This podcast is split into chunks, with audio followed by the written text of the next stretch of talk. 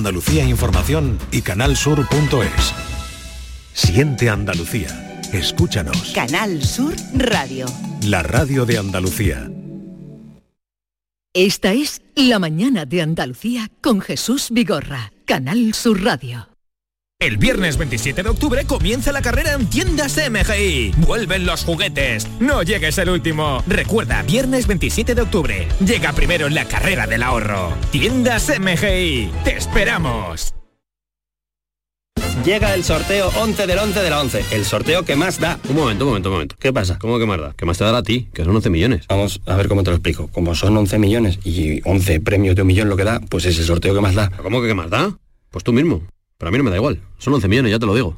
Bueno, ya está a la venta el sorteo 11 del 11 de la 11. Un premio de 11 millones y 11 premios de un millón. El sorteo de la 11 que más premios millonarios da. A todos los que jugáis a la 11, bien jugado. Juega responsablemente y solo si eres mayor de edad. ¡Más leña! ¡Más leña! ¡Más leña! Si quieres más leña, prueba nuevas pipas leñeras de Pipas Reyes. Las mejores pipas de Reyes, pero más leñeras. Nuevas pipas leñeras de Reyes. Descúbrelas ya en tu punto de venta habitual. Esta es La mañana de Andalucía con Jesús Vigorra, Canal Sur Radio.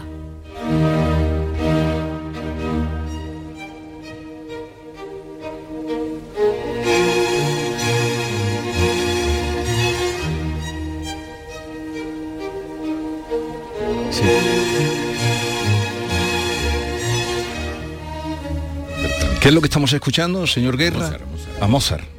La Sinfonía concertante. Es una gran sinfonía, maravillosa. Te eleva el espíritu de una manera fantástica. Alfonso Guerra, buenos días, bienvenido. Eh, le recibo con esta música porque aparece esta música como una de sus preferidas en, en el libro. Sí, es una, es una- Ustedes saben que la gente piensa que yo solo escucho a Mahler. Mahler. Pero no, no, yo escucho a otros. Y Mozart es uno de los grandes y esa sinfonía para mí es excelente. Alfonso Guerra eh, tiene varios mm, libros publicados, sus memorias en una trilogía, Cuando el tiempo nos alcanza, Dejando atrás los vientos y una página difícil de arrancar. Luego escribió La España en la que creo y En defensa de la Constitución. El primer libro fue La democracia herida. Y las circunstancias han querido que la aparición de este libro, La rosa y las espinas, que hace repaso por la vida personal y política de Alfonso Guerra, coincida con un momento político de incertidumbre, podríamos decir, en nuestro país, ¿no? Y de confusión, en España y en todos los países democráticos. Así es que será inevitable que hablemos del libro y hablemos de... Sí, Porque hablamos. hay algunas cosas que parecen eh, o que tienen una relevancia tremenda. Eh, Sí. Bueno, en realidad es el libro es un poco especial porque el libro procede de una entrevista de, de cine, de un reportaje de cine. alguien quería hacer un documental sobre mi vida, yo no quería hacerlo, no me interesaba porque pensaba que no interesaría a nadie. Después resulta que le han dado un montón de premios en festivales de cine internacionales. No sabe nunca uno lo que puede interesar a los demás. Bueno, señor Guerra, con la edad y la experiencia, ¿entiende las cosas cada vez mejor o cada vez peor? Pues dicen que cuando eres muy joven no te enteras bien de lo que ocurre y cuando eres mayor se te olvida, con lo cual hay que estar muy atento. Yo creo que he mantenido en toda mi vida una cierta coherencia, que no he dado bandazos, aunque claro, algo modifica uno. Yo, por ejemplo, hoy creo que soy más tolerante con el que piensa de otra manera que lo era cuando era joven. Creo que ahora soy más tolerante. Pero siempre en fluctuaciones pequeñas, sin grandes cambios. Yo he tenido, tengo como mm, mi propio orgullo que he sido muy coherente, que sigo manteniendo las posiciones. Y hay personas que antes pensaban de mí de una manera y ahora piensan de otra. Y les digo, pero eres tú el que ha cambiado. Yo no he cambiado. Yo sustancialmente soy el mismo. Le digo esto porque Felipe González, después de oír a Zapatero hablar sobre la necesidad de la ley de amnistía, dijo que no había entendido nada. ¿Usted ha entendido algo? Hombre, yo entendí una frase que me parece que es el paradigma de lo que está ocurriendo hoy en la política en España y en, todas partes del mundo, en Europa, en Estados Unidos. Es una frase que dijo de, si hay que cambiar, se cambia. Aunque esa frase ya la dijo antes Grucho Mar, cuando dijo aquello de estos son mis principios, si no le gusta tengo otros. Pero claro, eso yo no lo puedo soportar, no, no lo puedo aceptar. Eh, dijo usted que no se resignaba y que haría lo que estuviera en su mano contra la amnistía a los golpistas catalanes. ¿No tiene la sensación de que cada vez se puede hacer menos? No sé lo que se puede hacer, pero en la vida es muy importante dar testimonio de lo que es justo. Que otros sepan que hay personas que no aceptan lo injusto. Eso es muy importante porque uno ya no controla el testimonio que uno puede dar, después se puede multiplicar de una manera exponencial sin que uno ya lo sepa.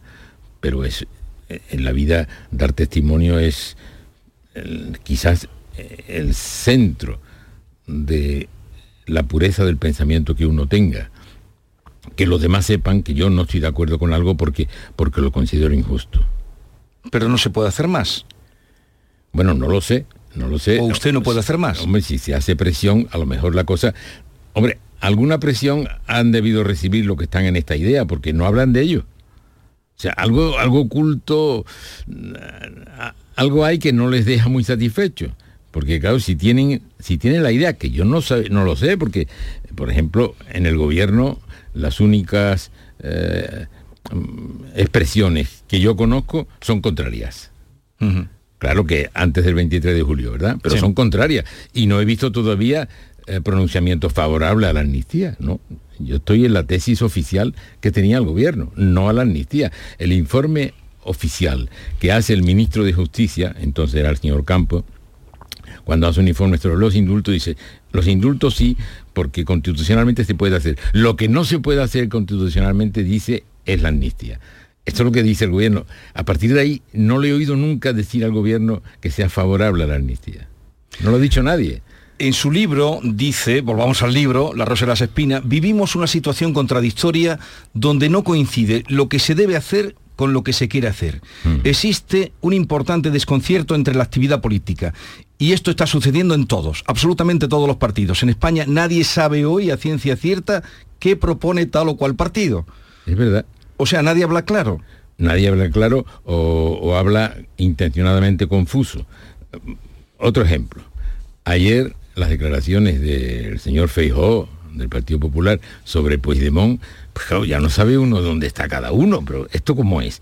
El respeto de una persona sincera y tal, no, yo ya no entiendo. No entiendo. Y están los unos y los otros, en España y fuera de España, diciendo cosas que... Verá usted, hay un principio que todo el mundo dice respetar, que es que el fin no justifica los medios. Es decir, si el fin es positivo, no queda justificado si usted los medios son unos medios ilícitos. Yo, lo, yo ese, principio que todo el mundo re, respeta o dice respetar, yo lo respeto absolutamente. Pero hay otro principio del que no habla nadie, y es que los medios no justifican el fin. O sea, lo que está ocurriendo hoy en el mundo es que se están eh, agotando los sistemas democráticos sin ningún golpe militar ni nada de eso. No, no. Se hace legalmente, se aprueban leyes que reducen la democracia. Entonces, usted, es que los medios no justifican el fin. O sea que el fin no se hace bueno porque lo haga usted aprobando legalmente las cosas. Y eso es lo que está pasando hoy. Eso lo cuenta usted en el libro casi al final. Dice que ese es uno de los peligros graves que tiene la sí, democracia. Sí, es verdad. Eh, es que yo hace 25 años publiqué un libro que se llamaba La democracia Sí. herida, en la que ya adelantaba los problemas que tenemos ahora en todas las democracias. Bueno, pues hace poco dos norteamericanos han escrito un libro que es Cómo mueren las democracias. Yo eh, decía, democracia herida, ya estamos de cómo mueren. O sea, usted va siempre por delante. Hombre, eh, yo es que dedico tiempo a pensar. Y eso hoy no se cotiza. Hoy la gente tiene mucha prisa y, y yo le digo cuando eh, en, en, las clases, cuando he dado clases a los estudiantes, digo, oye, de vez en cuando estamos estudiando esta cosa, pero de vez en cuando siéntate y piensa. Y algunos dicen, ¿y en qué pienso? Da igual. Dedica tiempo a pensar, a reflexionar. Ahora voy a sacar otra cosa también que usted se ha adelantado, pero mmm, entonces lo de Feijó ayer eh, diciendo que siente respeto por Puigdemont, ¿le sorprendió? Mucho mucho, porque yo no tengo ningún respeto por un golpista, por un tipo que se mete en, un, en una cajuela, como dicen los, los sudamericanos, una cajuela de un coche y se fuga y se pasa todo el día denigrando la democracia española. ¿Respeto? No, hombre, no, ninguno. Y la derecha... Es que Ahora todo el mundo lo que quiere son votos. Los principios de eso, los votos, los votos. Es que no es así, la política no es así, originalmente no es así. La política es un servicio a la colectividad. Me sorprendió cuando estaba leyendo su libro, que había leído, me sorprendió muchísimo cuando ayer, usted sabe que la noticia de ayer, eh, bueno, surgió antes de ayer, pero fue ayer cuando se aireó por todos sitios el tema de la reducción de la jornada laboral. Mm. Y usted dice, en el Congreso del Partido Socialista francés, que se celebró hace cinco años, presentaron una enmienda sobre la semana de 32 horas y en aquel momento la llamaron enmienda Alfonso Guerra. Finalmente se votó, pero no resultó aprobada. Efectivamente. O sea que usted en esto sí que está de acuerdo con Yolanda Díaz. No, yo con ella no. En todo caso, ella conmigo, con cinco años de atraso. ¿Qué me está diciendo? Hombre, ponerme a mí seguidor de la señora, usted ya está tomado algo esta mañana, ¿no? Perdón, no he tomado, he tomado dos cafés, señor Guerra. He tomado dos cafés. Pues pero, me sorprendió la semana laboral de cuatro días que usted propone Sí, pero en eso, el eso Congreso lo vengo yo proponiendo hace mucho tiempo, hace muchos años. ¿Quiere usted decir Parece que entonces- todos no se enteran de nada. Sí, llegan tarde a todo. ¿Quiere usted decir que puede que Yolanda Díaz lo haya leído usted? No lo sé. Si ha leído, si ha leído algo. Eh, la derecha fue muy dura con usted. Usted eso usted lo sabe. Sí. Con usted y con el gobierno. eh, y ahora lo está haciendo con Pedro Sánchez. ¿No siente usted algo de empatía por los ataques que está recibiendo Pedro Sánchez? Cuando los ataques son injustificados, desde luego. ¿Se los merece? Cuando no, cuando los merece, no. Cuando los merece, no, no siento la empatía. Es cuando no lo merece cuando siento la empatía. ¿Alguno en, en los que no los merezca? Hombre, eso de la, la derogación del sanchismo y tal, eso no. ¿Dónde está el principio? ¿Ahí qué hay? ¿Qué fondo ideológico hay ahí? Nada. Voto para acá, voto para allá, que es lo único que les interesa hoy. ¿Cuándo fue eh, la última vez que habló usted con Pedro Sánchez? Pues hace tiempo, hace tiempo. Mm, eh, vamos a ver, a ver si- eh, hace cuatro años, por ahí. Hace mucho. Sí, hace mucho. sí. La democracia hay que respetarla, dice en su libro, sin subterfugios de ningún tipo. ¿Sería algo de eso lo que está haciendo Pedro Sánchez para seguir en el gobierno? ¿No respetarla, como dice usted? Bueno, vamos a ver, por ejemplo. Le- Leo el párrafo que tendrá, eh, la democracia hay que respetarla sin subterfugios de ningún tipo. Por ejemplo, eh, el presidente del gobierno y la señora Díaz ayer hicieron un pacto, un acuerdo de coalición para ir a las elecciones y lo hicieron delante de la prensa y tal y cual. Claro, el partido tiene una regla, el reglamento y el estatuto dice que tiene que pasarlo a consulta de los militantes. El sábado que viene el Comité Federal va a decidir esa consulta a los militantes. Pero claro, los militantes van a votar cuando ya han firmado el pacto. La democracia indicaría que es al revés, ¿no? Primero le pregunto y si dicen que sí, lo firmo. Pero primero lo firmo, llamo a la prensa que lo vea y cuando está firmado dice, ahora voy a- le voy a preguntar. Imagínese que dijera que no, no es el caso, ¿verdad? No está el partido para eso. Eh, que dijera que no, ¿qué, qué vamos a decirle a los telediarios? Que rebobinen, que, que no valía nada de lo que vieron. No, no, hay que hacer las cosas bien. ¿Cree usted que se puede llegar a retroceder a fuerza de progresismo? Bueno, que hay un hay una izquierda progresista y hay una izquierda retardataria, reaccionaria, que lo ofrece todo de una manera populista, pero que no tiene nada nada serio, que no en realidad toda esta izquierda retardataria que tenemos hoy en España y en otros países, en realidad todos son discípulos de la Clau, y la Clau es discípulo de Schmidt, del, del- del ideólogo del partido nazi en Alemania. O sea que están, tienen una carátula puesta de progresista, pero por debajo no hay nada de eso. Mm, ¿Qué le dicen todos estos nombres? José Luis Corcuera, Nicolás Redondo, Terreros, Francisco Vázquez, Rosa Díaz, eh, Rosa Díez, eh, Joaquín Leguina, Juan Carlos Ibarra. Hombre, unos me dicen unas cosas y otros me dicen otras, depende de la persona. Hay, eh, hay, hay algunos que son muy amigos, muy amigos, de memoria así de lo que ha dicho eh, Paco Vázquez, eh, Juan Carlos Rodríguez Ibarra, eh, Redondo, aunque yo era más amigo de su padre, claro, de Nicolás. todos estos, bueno, él se llama Nicolás también, nosotros le, decíamos, le llamábamos Nicolásín cuando era un chaval. Eh, Corcuera, y hay otros que están más, más alejados, he tenido menos relación con ellos. Usted habla eh, en el libro, La Rosa y las Espinas, como verá, eh, usted ha venido aquí a hablar del libro, y por eso hablamos del libro, pero, pero es que en el libro aparecen muchas cosas del día. Usted habla de la mentira que eh, se castigaba más que el crimen. Habla usted de, Sí, de- sí. de su época. Sí. Dice, actualmente en la política existe una pérdida de valores morales, se ha instalado la mentira y la aceptación de la contradicción. Sí. Y habla de la mentira que, eh, con, con rotundidad. ¿Y qué se puede hacer contra esa fuerza tan poderosa? Hombre, en realidad, pedagogía. Pedagogía, que la gente tenga sensibilidad ante un representante político que miente y que hoy día no, no paga por esa mentira y antes pagaba mucho. Pero en España y en todas partes del mundo. Bueno, en algunos países la verdad es que la mentira sigue siendo peor que el crimen. En el Parlamento inglés siguen muy duros contra el que miente. No, no es por lo que ha hecho, sino porque nos dijo otra cosa, por lo que le castigan, ¿no? En otros países no, en España eso se ha perdido también. Y hacer pedagogía para que la gente sepa que la exigencia de la verdad es más importante que la exigencia de lo que se hace. De todas formas, en muchas facetas de la vida la mentira parece más atractiva que la verdad, hasta el punto que, que cuesta menos trabajo creer una mentira que una verdad. Sí, porque eh, la mentira está rodeada de un, de un escándalo que excita más, mientras que la verdad es una cosa más serena, más tranquila.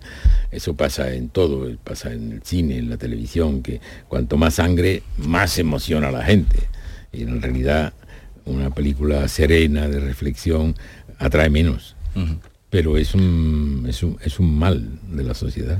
Usted reconoce en este libro en el que repasa, ya digo, está más ampliamente en sus memorias, pero aquí usted repasa momentos mm, trascendentes o de importancia.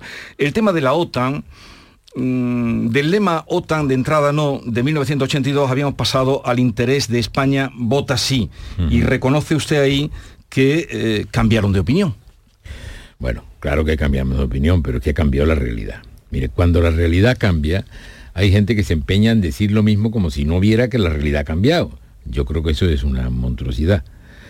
Claro, cuando nosotros no éramos partidarios de la OTAN, la OTAN era una alianza contra el Pacto de Varsovia. Ya en el año 85, la llegada de Gorbachev, eso desaparece.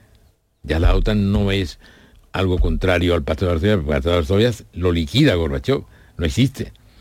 Entonces ya no hay una contraposición. Más, la Unión Africana eh, lleva por dos veces el tema de Canarias a su asamblea. Estados Unidos no se mueve, los europeos no se mueven, sabemos lo que está pasando. Es que no le, ustedes no están en el perímetro que defiende la OTAN. En fin, son datos nuevos de la realidad y además, para colmo, hacemos un referéndum en la sociedad para que decidan ellos. No decidimos nosotros. Es muy diferente, ¿eh? Cambiar de opinión es, tengo otra opinión, pero no me aprovecho de eso y lo hago. No, no. Le digo, dígame usted lo que quiere. ¿Está usted ahora hablando de Pedro Sánchez? No, estoy hablando del referéndum de la OTAN. No, pero digo por lo de cambiar de opinión. Ah, pues cambia, estos están cambiando de opinión todos los días. ¿Ya ha visto usted esto de eh, si hay que cambiar, se cambia? Que ya es el... eh, eh, el- yo creo que el, el fundador de los jesuitas hubiera dicho, aquí está, aquí está la esencia de lo que queremos. Usted reconoce aquí también que la izquierda, dice, ha relegado la defensa de España a la derecha y la derecha ahora está cediéndola a la extrema derecha. Tema de los nacionalistas. Son los nacionalistas, no sé si llega a decir la palabra, pero se intuye de que usted eh, y los que gobernaron con usted y los constitucionalistas se sintieron traicionados por los nacionalistas y por los nacionalismos. Vamos a ver, yo específicamente trato un caso concreto. Cuando se está elaborando la Constitución, hay un diputado llamado señor Letamendía que propone una enmienda para que la Constitución recoja el derecho de autodeterminación. Era el punto clave de qué hacen los nacionalistas. Y los nacionalistas catalanes hicieron un discurso impecable, nos pareció. porque dijeron, no tengan ustedes problemas, no podemos apoyar esta enmienda, porque esta enmienda, aunque llama derecho de autodeterminación, en realidad está hablando de independencia. Y por ahí no tengan problemas, nunca nos verán al nacionalismo catalán. Jamás vamos a tomar el camino de la independencia los nacionalistas catalanes. Claro, le creímos. Ahora con lo que han hecho, ¿a quién han traicionado? A nosotros. Yo creo que se han traicionado a sí mismos. Ellos mantuvieron la dignidad, hecho muy solemnemente en el Congreso de los Diputados. Jamás iremos por el camino de la... Y luego lo hacen, han traicionado sus propios principios. Y por supuesto a nosotros nos han, digamos, engañado. Y nosotros pues caímos. Porque la verdad es que con las experiencias del año 31-34 teníamos que haber dicho, esto es un discurso, pero esto hará otra cosa. O sea, ¿se arrepiente de haber creído a los nacionalistas?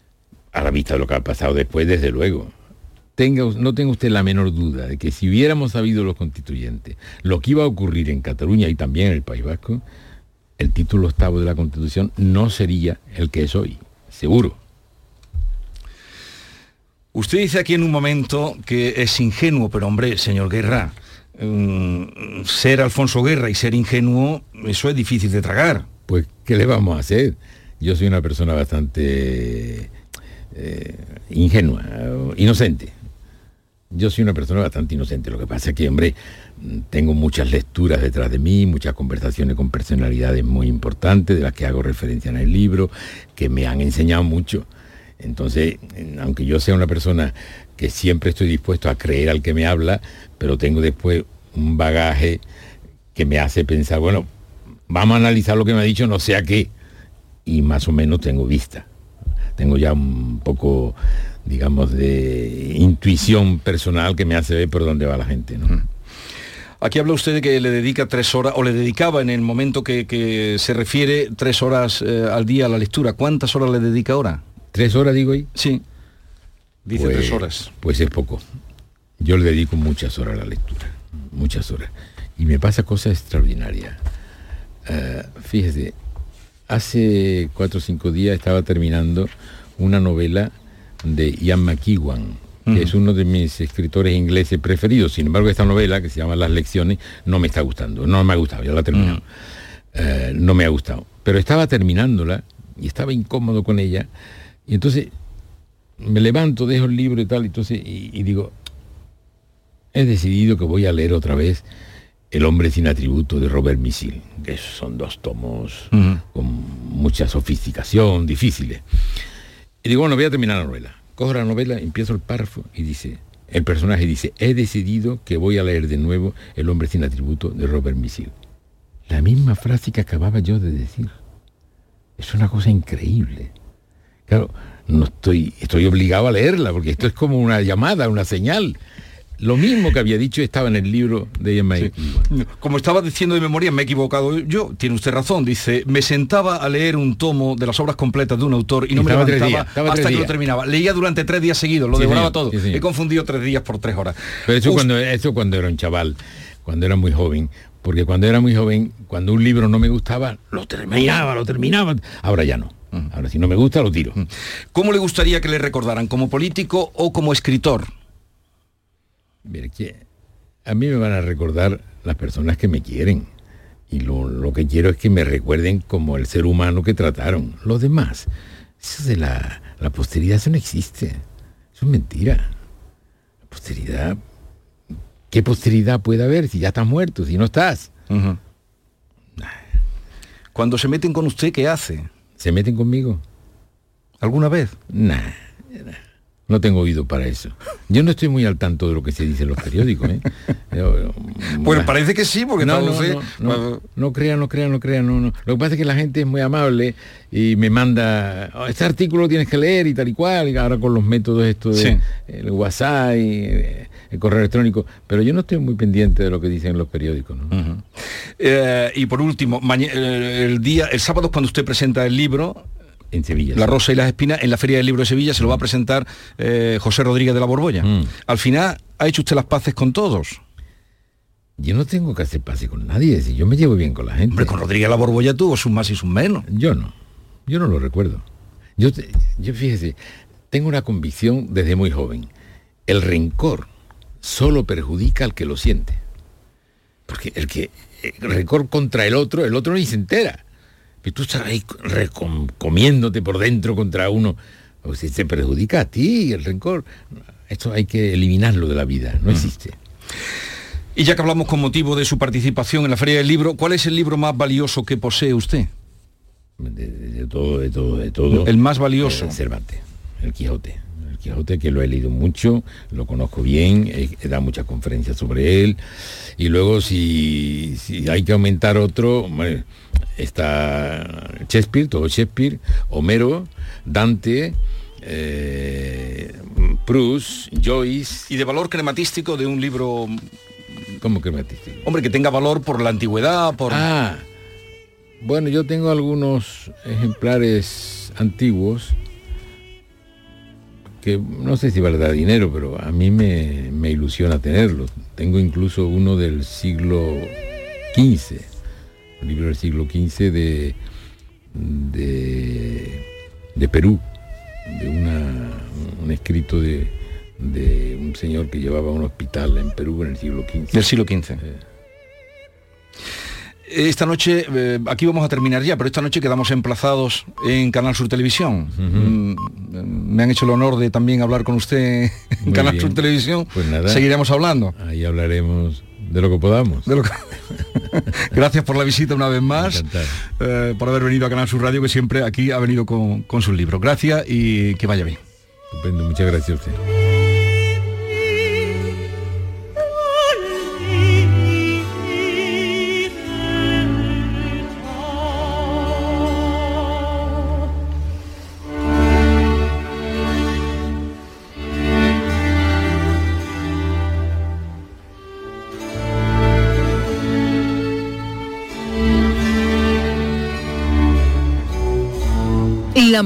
De Andalucía con Jesús Vigorra.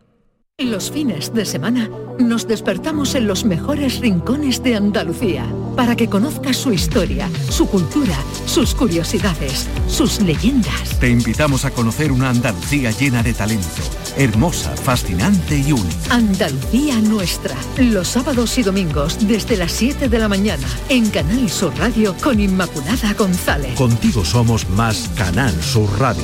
Contigo somos más Andalucía. Canal Sur Radio. Dime, escúchame, ¿dónde quedamos para comer? Pues estuvimos el otro día en el barrio de Santa Cruz por salir por el centro y no veas cómo comimos en la hostería del Laurel. Te voy a dar una pinceladita. Una chacina en condiciones con un jamón bueno. La ensalada de tronco de bonito espectacular. Pescadito frito, pero bien frito. Las croquetas caseras del chef. Pero vamos, que lo tengo claro. Dentro de la hostería, tranquilos y bien atendidos de sevillanas maneras. pues ya me has liado. Voy a reservar en el 954 22 0295 que ya vamos tarde. Recuerda, Hostería del Laurel, Plaza de los Venerables, Barrio de Santa Cruz. El evento más esperado de este otoño. Exposición inmersiva Van Gogh Grandes Éxitos vuelve a Sevilla. Desde el 12 de octubre en el Pabellón de la Navegación, con sorprendentes novedades tecnológicas. Compra tu entrada en van-gogh.es.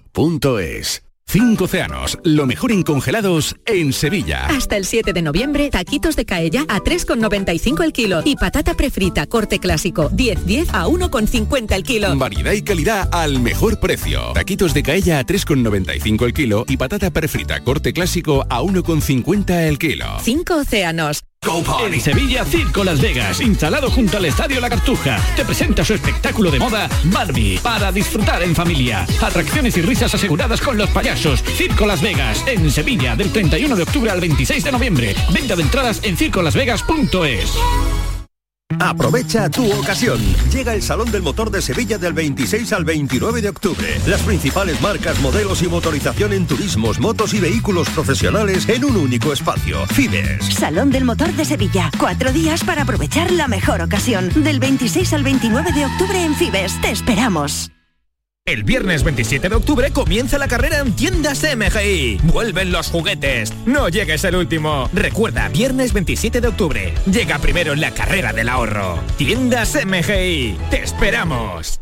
Cariño, tenemos dos hijos y has preparado tres bocadillos. Sí. Pates la piara, más buenos que el pan. Soy Luis Lara y te recuerdo que como siempre en la medianoche de los domingos te esperamos en el show del comandante Lara para divertirte y hacerte sonreír después del deporte. Y los domingos, a partir de la medianoche, el show del comandante Lara. Contigo somos más Canal Sur Radio. Contigo somos más Andalucía. Canal Sur Radio. Centro de Implantología Oral de Sevilla, CIOS, campaña especial 36 aniversario. Implante, pilar y corona, solo 600 euros. Llame al 954 22 22 60 o visite la web ciosevilla.es. Estamos en Virgen de Luján 26, Sevilla. Recuerde, solo 600 euros. ¿Ya conoces las lavadoras Nevir? Lavadoras de hasta 12 kilos con motor inverter y etiqueta energética clase A. Porque Nevir siempre piensa en el ahorro de la factura de la luz. Con las lavadoras Nevir podrás esterilizar la ropa deportiva y disfrutar de su velocidad de centrifugado y sus tres modos de lavado rápido. Si no la tienes aún, ve ya por tu lavadora Nevir. ¿Entrenar en casa o en el gym a la vuelta de la esquina? Basic Fit está disponible para ti. Haz del fitness tu básico con cuatro semanas extra y una mochila. Hazte socio ahora. Basic Fit. Go for it. Ver condiciones en basic-fit.es. En Sevilla, Circo Las Vegas, instalado junto al Estadio La Cartuja, te presenta su espectáculo de moda Barbie, para disfrutar en familia. Atracciones y risas aseguradas con los payasos. Circo Las Vegas, en Sevilla, del 31 de octubre al 26 de noviembre. Venta de entradas en circolasvegas.es. ¿Conoces esa increíble sensación de estrenar algo? Es el poder de lo nuevo. Sevilla Fashion Outlet está de estreno. El 1 de noviembre tu nuevo destino de compras está en Sevilla Fashion Outlet.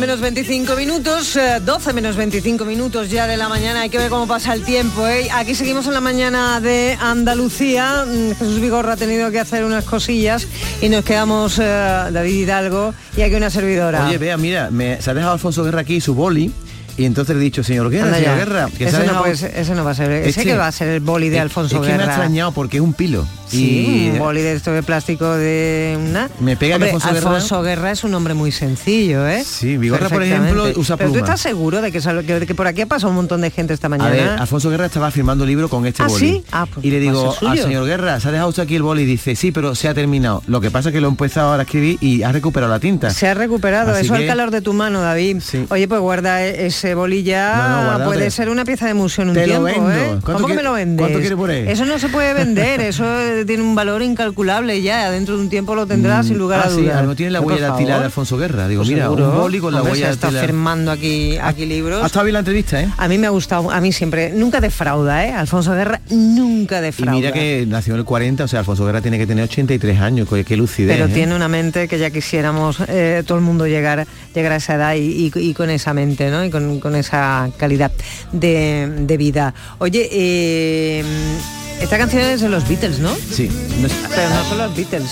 no son los Beatles, pero cómo suena, ¿no? Eh, se llama. Give It a Try. Dale un poquito, Javi. A ti te gustarán los Beatles, ¿no? A mí me encanta, pero más que porque yo haya descubierto su música, porque me la han descubierto los demás. Mi hermano es Beatlemano. ¿Beatlemano se dice? Beatlemaníaco. Beatlemaníaco, ¿no? Beatlemaníaco. Sí. Hay compañeros como Juan Miguel Vega, bueno, me han transmitido siempre Bueno, los Beatles. Otro que, es muy Vega, otro que es muy de los Beatles, pero que mata es el Yuyu. El Yuyu ah, eh, tenía, tenía entrada para el concierto de Paul McCartney, se sabe todas las canciones, todas las anécdotas relacionadas con las canciones, cómo se hizo el It Be, cómo se hizo el... eh, entonces, como he captado tanta tanto admiración por los Beatles a mi alrededor, al final yo caí y digo, bueno, es verdad que un día, un día teníamos que hacer eso de tema del día, ¿no? ¿Qué, qué ha significado los Beatles, Los en su- Beatles. En, su vida, ¿no? Porque seguro Sí. que a un montón de gente. Sí, a mí me sorprende to- todavía porque no es un grupo que esté desactualizado, es que la gente Para joven, nada. la gente joven sigue, sigue muy con los Beatles y eso me gusta porque no todos los grupos lo consiguen. Dime tú, a ver, yo qué sé, los brincos, los payos, este, este grupo que había en los años 70, ¿quién se acuerda de ellos, no? Sin embargo, los Beatles sí son muy actuales. ¿Qué habría sido de la música pop sin los Beatles? ¿Tú crees que existiría Existiría otra, ¿no? otra diferente? Bueno, yo creo que ¿Mm? ellos marcaron un camino en, en la música, ¿no? Eh, tú, tú sabes que ellos estuvieron dos veces en España, ¿no? Sí. En el año 65. Eh, las ventas fue uno y otro fue en Barcelona. Y bueno, en- Hay imágenes de archivo que hemos visto desde que éramos pequeñitos, cuando bajan del avión y la gente que, que se volvía loca perdida, ¿no? Que yo alucino cuando veo a esas señoritas, ¿no? De aquel entonces que, que podría estar mi madre o tu madre entre ellas perfectamente, ¿no? Como locas y tú dices, no ha cambiado nada, el fenómeno fan no ha cambiado absolutamente nada, pero sí pudo nacer con los Beatles, ¿no? Sin embargo, a mí me sorprendió mucho saber que en ese concierto que dieron los Beatles, las ventas, ¿sabes cuántas personas acudieron? Porque las ventas, en una plaza de toros, bueno, pues grande. solo acudieron 5.000 personas, es decir, las ventas no se llenó. Fíjate. Ten en cuenta, año 65, Franco estaba vivo, los, los grises estaban por ahí y todo el que se acercaba alrededor de la plaza de las ventas con pinta de que iba al concierto era mal visto, ¿eh? ¿Y tú sabes los locos quién estos, los presen- pelusos ¿Tú sabes quién presentó ese concierto? Sí, lo sé, pero dilo tú. Que me hace ilusión. Di- dilo tú, Porque este Empieza por personaje, este- nosotros cuando los Beatles estuvieron aquí no, eh, no estábamos ni en proyecto, pero este señor que lo presentó significó muchísimo en las vidas de los Hombre. que tenemos eh, 50, 50 y pocos. A mí lo de Tigres y ¿Eh? Leones, lo de Tigres y Tigres y Leones. Tigres, tigres, leones. Torre Bruno. Hombre, claro, Torre Eso Bruno. no todo el mundo lo sabe, ¿eh? que Torre Bruno fue el presentador de los Beatles aquí en España, ¿eh? No todo el mundo lo sabe. Es una, yo por ejemplo que me lo ha chivado, vo- voy a ser sincera, voy a ser, yo no lo sabía, no lo sabía, me lo ha chivado Javier Reyes, que chiva, chiva lo más grande, ¿eh? por, por las órdenes. Ay, los Beatles, qué importantes, qué tiempos. Su paso por España, por conciertos, y España también significó muchísimo en la obra de los Beatles. Y además, te digo más, David, eh, supuso un antes y un después. Y yo eso me lo sé muy bien por un libro, por un libro que se va a presentar precisamente en la Feria del Libro de Sevilla. Yo sé cómo se llama el libro. ¿Cómo, se li- cómo se llama el libro? Se llama por un, por un penique de fresas. Por un penique de fre- ¿Y eso qué puede significar? La verdad que me deja fuera de juego porque los Beatles comerían fresas aquí, en, cuando estuvieron aquí. Pues supongo que sí, ¿no? Hombre, esto es tierra de fresa. Bueno, eh, ¿qui- qui- ¿quién fue, ahora me deja fuera de juego, quién fue que estuvo en Almería, que hay una película de Javier Cámara, Sí. que iban a ver, a- ¿quién, quién era que se fue a grabar? ¿Cuál de los dos Beatles? John Lennon John fue, ¿no? Lennon, John Lennon, sí. Y ese viaje de Javier Cámara, Fue el Fil- Fields, ¿no? Exactamente, Para mí es una de mis, de mis, eh, de mis canciones favoritas. pero sin embargo en Almería no hay fresas. En Almería no hay fresas, pero ellos tomaban unas fresas imaginarias ¿eh? que, que las Ah. veían y las saboreaban prácticamente. Que no eran las ¿eh? fresas esta de Huelva, que eran otras De fresas. que no, eran otras fresas, eran otras fresas. Pero mira, estamos hablando aquí de los Beatles y, y el público de la mañana de Andalucía se estará preguntando, estos dos por qué se están enrollando tanto con los Beatles a cuento de qué. Hombre, pues porque hay un grupazo andaluz que lleva muchos años, muchos años, muchos años dedicados a, a los Beatles, eh, su vida, su vida por entera, haciendo música de los Beatles, investigando sobre los Beatles, enseñándonos tantas y tantas y tantas cosas en los Beatles. Estoy ahora mismo, David, que me va a dar un... me va- espérate porque me va a dar un paro ahora mismo, porque te juro, yo no sé si son mis imaginaciones o aquí ha venido un fantasma, porque tengo al mismísimo John Lennon sí. aquí sentado. Ha entrado, John, ha entrado aquí. John Lennon. Ha entrado John Lennon. No entenderá porque habla inglés. Dile algo, a ver si entiende. Eh, hello, are you John? Um, uh, this is John speaking with his voice, and I'm very happy to be here. We're Ah. gonna have a great time. You're coming from Bueno. another world. Yeah, maybe. I don't know. Madre mía, yo, yo estoy soñando, me, me he tomado una fresa de esas del Strawberry Fields. No yo te has no tomado sé una fresa, tenemos sentado enfrente nuestra a John Lennon. al mismísimo John Lennon mm, recuperado, eso, eso también hay que decirlo. Tenemos aquí a, a un señor que lleva toda la vida, bueno, toda la vida no sé, pero muchísimos años haciendo de John Lennon. Le dicen el doble de John Lennon, se llama Javier Parisi. Javier, ¿qué tal? Muy buenas. ¿Qué tal? Buenos días, muy contento de estar. Ay, Javier con tiene ese, tiene ese dejillo argentino porque es de la mismísima Argentina y está junto a Enrique Sánchez, que es eh, el alma mater de los escarabajos, a quien ya le damos... ¡Uh! Muchas gracias, no lo merezco. Madre mía, es que está aquí Enrique Sánchez, que el alma mater de los escarabajos, porque cumplen nada más y nada menos que 30 años. Se dice muy pronto. 30 años, lo que son las cosas y lo que es la vida, que esto lo tenéis que saber vosotros, justo cuando se celebra la efeméride de cuando los Beatles recibían eh, la medalla del Orden eh, del Imperio Británico, tal día como hoy, en 1965, ¿eh? Hay que ver cómo son las cosas. Y nos visita aquí la realeza beatlemánica eh, sevillana, encabezada por Enrique Sánchez Qué bien, qué alegría que estés aquí. Te has traído a John Lennon, a Javier Parisi. ¿Por qué? Porque vais a celebrar los 30 años eh, de, vuestra, 30 de años vuestro de la- recorrido musical. de la ¿no? fundación del grupo, que mucha gente dice, bueno, ¿y cómo se sabe eso exactamente? Se lleva diciendo mucho tiempo, cuando cumplimos los 20 años lo dijimos, cuando cumplimos los 10 años también lo dijimos, incluso grabamos un concierto en directo, se llamó Concierto 10. Cuando cumplimos los 25 años, son todos números redondos, hicimos una gira por Andalucía eh, con la Red Andaluza de Teatro Público y, y- y todavía dicen por ahí que, que es nuestro 25 aniversario. Incluso algunos medios se equivocaron y dijeron nuestro 35 aniversario. Pero aclarando la cuestión, Con la cara tan joven y tan mona que tienes tú. pero Vamos. esos son los Beatles que meterme rejuvenecen. 35 años. Es que claro, si lleváis 30 años y con la edad, yo te veo cara de tener 35, 40, no me pega, no me Pues cuadra. gracias, te tomo Chavalín, la palabra y, y bueno, me lo dice mucha gente. Pero yo creo, y lo digo en serio personalmente, que los Beatles, me- como decía o contaba el biógrafo Phyllis Norman, al que tuve oportunidad también de conocer personalmente en los estudios de la BBC de Merseyside del Liverpool, Mm. y hicimos un programa muy parecido a este, con guitarras y demás. El biógrafo Phyllis Norman hablaba de anécdotas de fan que decían, los Beatles me, me impidieron morir tantas veces. O sea, me Fíjate. sacaron de tantos atolladeros, de tantas depresiones, de tantas eh, tentaciones de suicidio. No es mi caso. Entendámoslo al revés. Los Beatles me han- son para mí el elixir de la juventud, vamos a decirlo así. Es que lo- los Beatles nunca mueren, los Beatles siempre están en nuestra cabeza, yo por lo menos los veo siempre jóvenes, ¿verdad? Incluso el Beatle que queda, ¿eh? Eh, que ya es un señor octogenario y yo sin embargo cuando los Beatles, a mí me viene Paul McCartney, pues un jovenzuelo con el, con el flequillito y, tal. Eh, vamos a celebrar esos 30 años con una gira, comenzáis, arrancáis aquí en Sevilla durante todo el fin de semana, eh, en el que va a haber un poco de todo, vamos a tener conciertos, vamos a tener exposición fotográfica, vamos a tener libro. ¿Por dónde empezamos? Pues no sé, por donde tú quieras. Yo iba a empezar diciendo por qué el 28 de octubre es, el, es la fundación de los escarabajos, porque es una historia bonita. En el 26 y el 27 de octubre del año 1993, Paul McCartney actuó en Barcelona. Entonces, mi mujer y yo, que mi mujer ha sido siempre la manager del grupo, Marisa Pérez, eh, organizamos a través de nuestra tienda de discos, porque teníamos una tienda de discos física en el barrio de Los Remedios, organizamos unos autobuses para ver a Paul McCartney. Fíjate. Entonces, el pasaje del autobús volvió tan enfervorecido después de aquel concierto y de escuchar tantísimas canciones de los Beatles, porque Paul McCartney ya estaba incluyendo a los Beatles en su repertorio eh, sin, a discreción, que decidimos mm, formar un grupo que hiciera eso, ¿no? Y de hecho, justo al día siguiente de aquella mini gira de Paul McCartney y su paso por Barcelona, y a nuestra vuelta, porque en autobús Barcelona-Sevilla se tarda unas pocas Un horas. poquito, sí.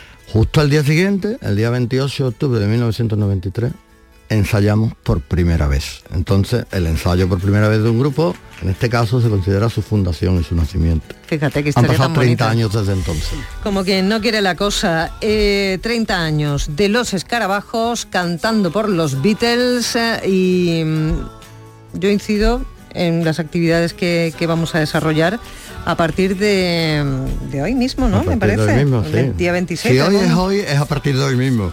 Y, ad- y además que vais a contar con, con la colaboración de otros grupos, porque claro, un grupo tan importante como es el caso de los Carabajos, cuando cumple años y quiere hacer una celebración vuelve a grande, pues se rodea de gente grande, un montón de grupos. También estará eh, John Lennon ahí, en concierto con vosotros, yo, Pues Parisi.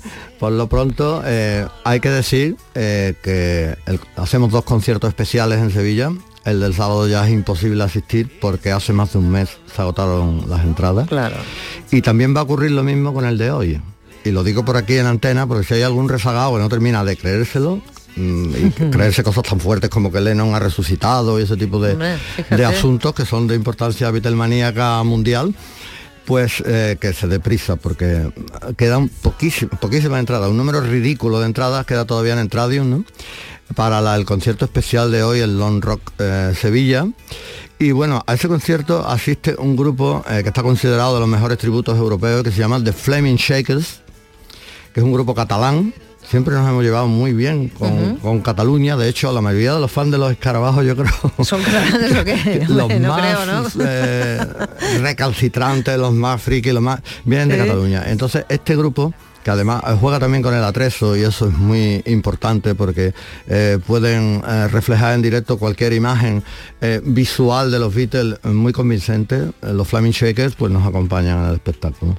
Y luego nosotros estamos eh, con John Lennon resucitado, con Javier Parisi, ha sido también un espectáculo que se adapta a de los Flaming Shakers. Eso ocurre el jueves. O sea, hoy. Hoy mismo. E insisto, quedan poquísimas, poquísimas, ridículas las entradas. Cuando vayáis a entrar con la audiencia que tiene esto, mm, me Ya, parece a mí que ya no la es cosa va a estar difícil. Bueno, Eso por un lado. Eh, luego, el, El vier- libro. el viernes. Ahí eh, tomo yo un poquito el protagonismo, pero a mí no me gusta ser protagonista, porque eso, una frase mía lapidaria es que los protagonistas son los Beatles. ¿Qué pinto yo aquí? Bueno, yo pongo mi granito de arena. En este caso es mi tercer granito de arena literario, eh, porque ya mm, tengo dos libros en la calle desde los años 90 eh, y siempre por deformación profesional, porque tengo dos licenciaturas, pero no ejerzo, científicas, me he dedicado a los Beatles como si fuera una tercera licenciatura. Entonces, investigar a los Beatles al nivel eh, que se lleva a cabo en la última obra mía, que me ha costado pandemia incluida, pues siete años de investigación. Eh, creo que es muy difícil. Eh, primero porque eh, respetando un poco el rigor científico, que se no lo puedo evitar nunca, lo he teñido como de anécdotas dignificantes de un proyecto como el de los escarabajos y por otra parte con pequeñas pinceladas de mi vida que desde el punto de vista romántico de un artista son muy importantes ta- también. ¿no? Mi madre, por ejemplo, decía que yo canturreaba al mamar. Eso es algo que a mí jamás se me olvidará, porque aunque ahora no canto un un pimiento, pues entonces canturreaba al mamar. Dios sabe cuándo perdí la voz. Bueno, yo sé cuándo perdí, cuando me quitaron las amígdalas eh, y me convertí en faringítico crónico. Pero vamos, esa no es la cuestión. Lo que quiero decir que hay ahí anécdotas personales mm, que le dan color a un libro de investigación profundo, eh, diferente a lo que hay en la bibliografía. Hoy día la mayoría de los libros de los Beatles desgraciadamente son cortar y pegar, cortar y pegar. Y esta aporta una historia nueva, una historia nueva que de repente hace andaluzas dos canciones clave en el proceso de transición de la imagen del grupo, que son Strawberry Field Forever y Penny Lane, un single determinante del cambio de imagen, de estilo, de mentalidad, de la concepción de las letras, de la concepción de la música. Y resulta que tanto una como otra, venidas eh, respectivamente de John Lennon y Paul McCartney, parte de su composición ocurrió en Andalucía. Lo certifico en este libro y aportó pruebas eh, concluyentes. ¿no? Por eso el libro tiene casi 800 páginas. el caso Wow. de el caso de Almería, eh, Ese es el, el- el Strawberry Field, que es eh, John Lennon, ¿no? Quien no sé si John que está aquí quiere quiere hablarnos un poco de, Bueno, tú- de qué le tú inspiró. con parte de Strawberry en- Field Forever la compusiste en, en Almería. Exactamente, la, la he compuesto en, en Almería, hermosos recuerdos Qué y bien siempre es hablas, lindo John. volver, que vamos a volver, de hecho, vamos a estar tocando Sí, sí, la sí. semana próxima vamos a estar tocando en El sábado en día Almería. 4 de noviembre, si Dios quiere, estamos en Almería. Precisamente, sí, porque vais a hacer una gira además para, para celebrar estos estos 30 años. Oye, Bea, déjame hacer una pregunta, es que tengo a John Lennon enfrente, digo, verá, que se acaba el tiempo y no le pregunto impone. a John Lennon. Eh, yo- bueno, Javier Parisi, eh, alter ego de John Lennon, co- para mimetizarte con el personaje, es verdad, porque Bea me lo contó, pero quería confirmarlo, que resides tres meses de cada año de tu vida en Liverpool para ir acercándote más al personaje, la pronunciación y la gente que conoció y todo eso. Exacto, y eso nació en el año, mirá, diciembre de 2018, cuando me pongo en contacto con Helen Anderson, que fue la, amiga de Lennon desde la escuela de arte de los 16 años, y fue quien le diseñaba las gorras de cuero que usaba Lennon. Ella amiga de Cynthia Powell, eh, primera esposa de Lennon, y Julian Lennon es como si fuera el, el sobrino. Le compró la gorra, me- había una tarjeta, decía, eh, envíame una fotografía como hace con todos. Le envió la fotografía y dice, te pareces muchísimo a mi amigo John Lennon. Postea la foto en Instagram, Julian Lennon le comenta, I love him, lo amo. Y Julian empieza a seguirme. Me sigue en Instagram y empieza a darle likes, me gusta, a los videos donde yo recreo al padre, donde yo digo, no, no puede ser. Me llama Helen, me dice, sí, es real, está enloquecido con vos, dice, no lo puede creer. Pero lo ve como un hecho artístico, no lo ve como un friki, un loco que se cree Lennon, sino que es un argentino que es apasionado, que trabaja mucho para lograr este, recrear al, al padre. Y así nace que el próximo año, en 2019, tengo que viajar a Inglaterra para recrearlo en un musical. Entonces tengo que pasar tres meses viviendo allá y viví en la casa de, de Helen Anderson. Y al- iba a tomar el té Julia, la hermana de Lennon, porque bueno, eran amigos. Entonces ahí empiezo a estar en contacto con todos ellos y ahí pasé tres meses y todos los años estoy volviendo. De hecho, hace un par de semanas que volví de allá de, de Inglaterra, que estuve nuevamente. Eh, y no, es maravilloso. Te parece bárbaro en la cara, pero evidentemente tienes las gafas características de Leno, pero la- ¿llevas el pelo tuyo natural o es una peluca? Es que tengo, mira, mi pelo, cuando esta- estaba en Inglaterra, pelo largo, todas las fotografías que ven de pelo largo es mi pelo.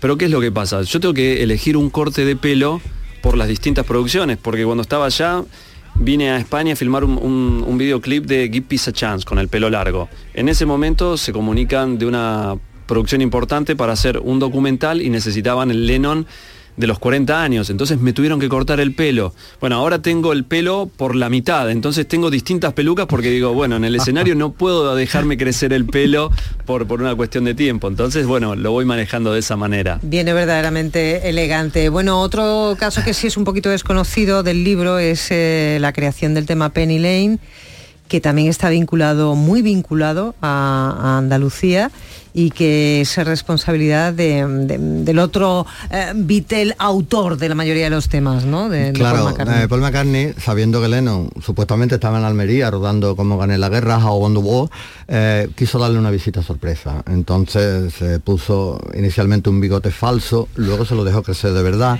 mm, se peló eh, y entró de incógnito en España, desde Francia, con su propio coche, pretendiendo llegar hasta Almería. Su ruta prefijaba Sevilla y luego cogía la carretera de la costa porque eh, Brian Epstein, el primer manager de los Beatles, siempre les dijo que la costa era alucinante, que tenían que pasar por Torremolinos y demás. Eso lo tuvo que descartar porque cuando entró en Andalucía, mm, al llamar a la oficina, a NEM En- Enterprises, que era la oficina de los Beatles, la agencia, pues le dijeron que, que, eh, que Lennon había cortado el rodaje antes de tiempo. Mm. Eso no se lo confundió Paul, ha confundido a todos los biógrafos y a todos los estudiosos de la época. Entonces siempre se piensa que Lennon vuelve luego. Pero el caso es que Paul cambia la ruta de su viaje, llega hasta Sevilla, coge un avión, se va a Roma y de ahí se va a Kenia y hace un safari fotográfico. ¿Qué ocurre? Que tanto lírica como musicalmente vincula eh, Penny Lane Strawberry Field la historia, pero la historia ya comprobada y chequeada como yo humildemente hago en el libro. Los, biógrafos y los estudiosos piensan en general que Penny Lane es posterior, que nace a resultas de Strawberry Field Forever. Pero dos conceptos, dos sitios, dos topónimos como Strawberry Field, no Forever, Forever se lo añade Lennon, lógicamente, y Penny Lane son dos lugares de Liverpool que pertenecen a su subconsciente, a su infancia, forman parte de su vida, son inseparables, de su vida y entre sí. Entonces, solo hay un single posible, punto de inflexión artístico. Strawberry Field Forever, Penny Lane. Un single así, que es una única obra realmente, es una dualidad indivisible, tiene que hacerse a la vez, no puede hacerse una y luego otra. Entonces, las pruebas las aporto en mi libro. Estas Paul son McCartney estaba escribiendo la letra en Ameyugo, Burgos. Fíjate, son unas de las curiosidades que podremos encontrar Y en, estaba en buscando este... un clarín en Inglaterra para Ya el ves, solo de en este trompetas, porque en Inglaterra no hay clarines, hay trompetas piccolo. Tenéis seguidores, tenéis seguidores, pero pero muchísimos. Habéis llegado aquí a, la radio y hay un montón de compañeros aquí que, que os quiere ver, quiere ver a John Lennon, claro, como es lógico, hasta el director de la radio, Juan Miguel Vega, ¿qué tal? Muy Hola, Bea, buenas. hola, Bea. Tú sabes que Enrique es el George Harrison de los escarabajos. Y tú, sabes, lo, ojalá. y tú sabes lo que significa Harrison. Harrison significa Enríquez. Enrique, Porque es el, hijo, de el hijo de Enrique. Harrison. ¿eh? Yo le quería preguntar, bueno, yo eh, no habías caído nunca, no habías caído nunca mí, a mí me lo contaste Juan el otro día y yo no me lo creía, yo no había investigado en eso. Harrison, Enríquez, eh, pues, pues, es lo único que te falta porque te sabes todo lo demás. Oye, yo quería daros la enhorabuena y bueno, la verdad es que te pareces un taco a, a John Lennon. Muchas yo, gracias. Yo, estu- yo he estado este año hace poco en tanto en Strawberry Field como en Penny Lane y he estado en, en Matthew Street, que es donde está el cover, que está la estatua de John Lennon allí, exacto. que eres exactamente igual que la estatua de John Lennon. Solo que vivo, ¿verdad? Eh, De carne Sí, y hueso. sí, la verdad es que, eh, Aquel yo- es un poco más duro. Yo soy más. Yo he sido un Beatlemano John Lennonista siempre y la verdad es que verte es, eh, eh, da impresión, eh, querido amigo, da impresión. Oye, pues digo yo que nos podían ya terminar de impresionar cantándonos algo de los Beatles, Sí, ¿no? Venga, que De cante él, porque yo soy faringético Sí, crónico. con la... anda. Una de las cortas, John Lennon, que quedan un minuto cincuenta. Un minuto cincuenta. Pero si la- la- las primeras de los Beatles eran muy cortitas. Here I stand, head in hand, turn my face to the wall. If she's gone, I can go on, feeling two foot small. Everywhere people stare, each and every day.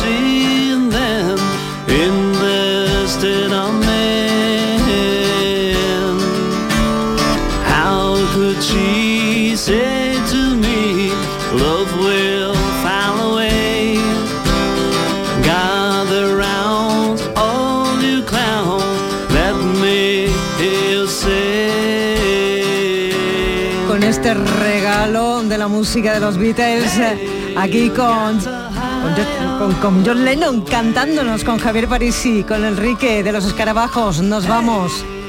Qué gusto escucharlo.